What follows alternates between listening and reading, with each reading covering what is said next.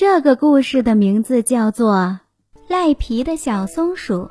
一天，小松鼠向同桌的小梅花鹿求助：“梅花鹿，把彩笔借我用一下。”小梅花鹿大方地把彩笔借给了他，可小松鼠用完彩笔却没有还。过了好几天，小梅花鹿忍不住问小松鼠：“我的彩笔？”小松鼠赖皮地说：“借等于给。”就当给我了吧。过了几天，小松鼠看上了小老鼠新买的故事书。小老鼠，你这本书太有意思了，你能借给我看看吗？小老鼠把新买的故事书借给了小松鼠。小松鼠看完书，不但没有还书，还把书扔到了床底下。我的书呢？小老鼠找小松鼠要书。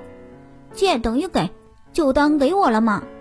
小松鼠满不在乎地说：“就这样，小松鼠向别的小朋友借东西，从来没有归还过。慢慢的，大伙儿都不愿意借东西给他了。